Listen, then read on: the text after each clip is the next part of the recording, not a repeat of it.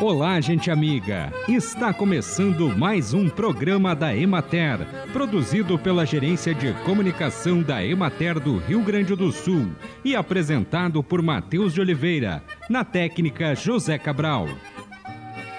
Há 10 motivos para você preferir adquirir e consumir produtos orgânicos cultivados sem agrotóxicos e sem o uso de produtos químicos.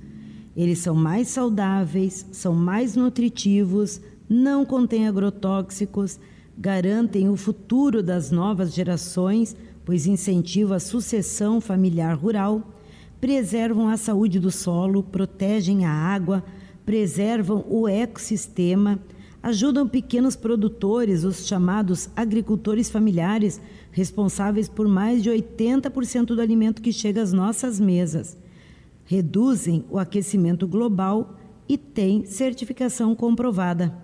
Pela sua saúde e a saúde do planeta, dê preferência a alimentos orgânicos. E se você tem espaço em sua casa, crie uma horta ou um pomar. Além de saudável, cultivar alimentos é uma terapia. Na colheita de plantas medicinais, aromáticas e condimentares, é necessário atenção ao estágio de desenvolvimento da planta, a época do ano e a hora em que a colheita é realizada.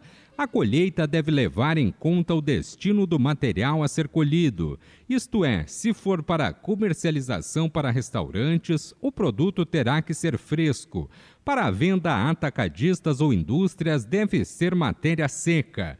Tem-se ainda a produção do óleo essencial, cuja matéria pode ser fresca ou seca.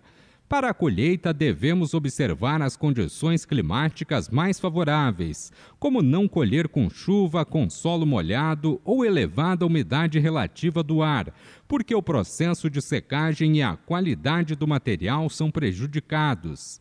Equipamentos utilizados na colheita e acondicionamento para o transporte das plantas devem estar limpos e em boas condições. A colheita deve garantir ao produto o mínimo de partículas do solo, não devendo o produto ficar em contato com o chão.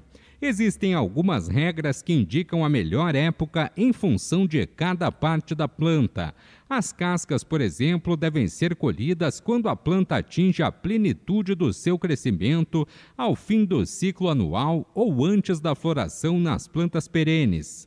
As folhas e caules devem ser colhidas antes que a planta floresça, porque é quando há maior acúmulo de substâncias ativas nesses órgãos. Já as flores consumidas de plantas medicinais devem estar completamente abertas para facilitar a secagem e devem ser colhidas antes da formação das sementes. E os frutos e sementes devem ser colhidos poucos antes da maturação. Acompanhe agora o panorama agropecuário. Na região administrativa da Emater de Caxias do Sul, as condições meteorológicas das últimas semanas proporcionaram avanço na colheita da uva e redução nas perdas por podridões do cacho. Uma das principais variedades cultivadas na região, a Bordeaux, está passando do ponto de colheita em virtude das restrições de mão de obra e a falta de proteção foliar contra os raios do sol, causando o dessecamento das bagas. Os produtores têm solicitado a aquisição de colhedoras para a colheita mecanizada e retorno dos mutirões, a troca de serviços entre vizinhos ou parentes evidencia-se a disputa de produto pelas cantinas, o que ocasiona a remuneração por preços acima do mínimo e sem exigências de graduação de açúcar. Uvas americanas de mesa estão no auge da oferta, mas redução de cotação, ficando na propriedade entre R$ 4 e 5 reais o quilo embalado. Uvas finas variam entre R$ 7 e 10 reais o quilo. Na região da Emater de Lajeado também é período de colheita da uva que se encaminha para o final na maioria dos municípios, tanto nos de menor altitude no Vale do Caí, como nas encostas baixas do Vale do Taquari, a colheita das variedades precoces está praticamente encerrada e a maioria das variedades tardias ultrapassa 50% das áreas. No Alto Vale do Taquari, algumas variedades mais tardias ainda estão em fase de maturação, como a Isabel em Dois Lajeados e as variedades BRS Cora e BRS Carmen em Roca Salles, onde a colheita está prevista para a segunda quinzena de fevereiro. A colheita das variedades viníferas cultivadas em sua maioria no alto do Vale do Taquari em Dois Lajeados chega a 70%.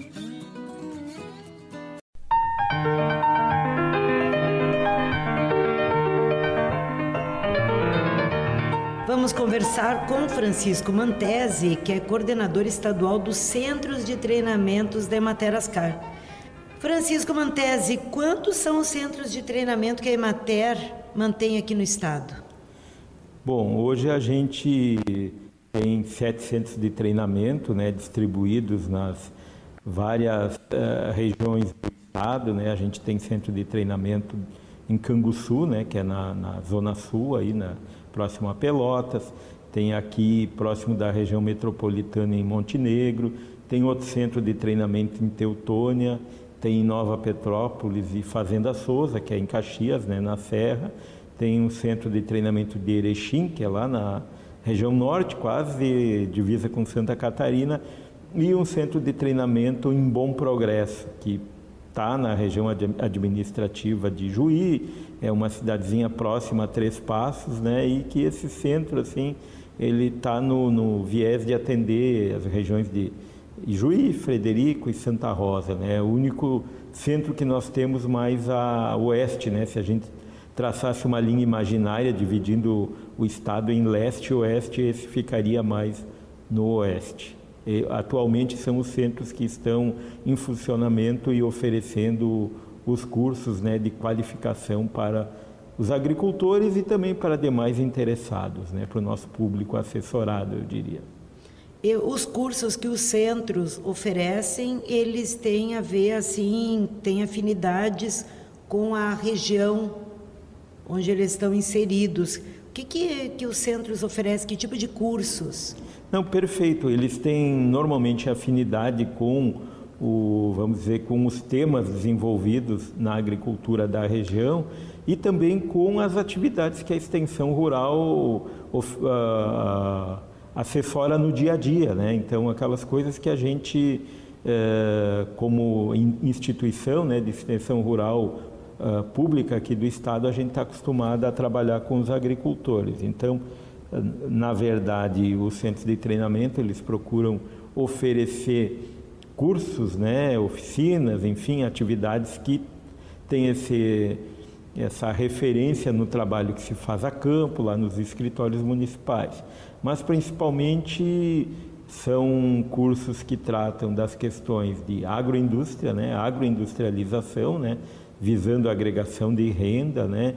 E cursos também relacionados mais básicos assim a cultivo, né, criação de animais, inseminação artificial, né? A gente tem uma pleiade de cursos aí, né, um hall de cursos aí, são 38 cursos diferentes, né, que a gente oferece. Claro que alguns centros se especializam mais numa área e outros noutra. Por exemplo, Nova Petrópolis é, é, tem assim como seus principais cursos oferecidos o curso de embutidos ou de charcutaria, né, e o curso de plantas bioativas ou plantas medicinais, né, são assim muito procurados. Já ali próximo em Caxias do Sul, na Fazenda Souza, são os cursos na área de agroindústria, né, processamento de vegetais, processamento de queijos, é, curso de vinificação, né, da fabricação de vinho, né, então são os cursos assim, vamos dizer, referência, né? Montenegro aqui que é próximo curso de referência é o curso de inseminação artificial, né? Curso que vai completar o ano que vem vai completar 50 anos, né? Então é um curso que a gente já tem assim bagagem, né? A gente tem expertise, né? E um, é um curso muito demandado. Então assim para ficar num, em alguns poucos exemplos, né? Isso é o que a gente tem a oferecer em termos de qualificação de agricultores, qualificação de, de pessoas que têm interesse em desenvolver os temas relacionados com a agropecuária. Legal, a gente conversou com Francisco Mantese, que é coordenador estadual dos Centros de Treinamento da Emater Ascar. E assim encerramos mais um programa da Emater. Bom final de semana a todos vocês e até a próxima segunda-feira neste mesmo horário.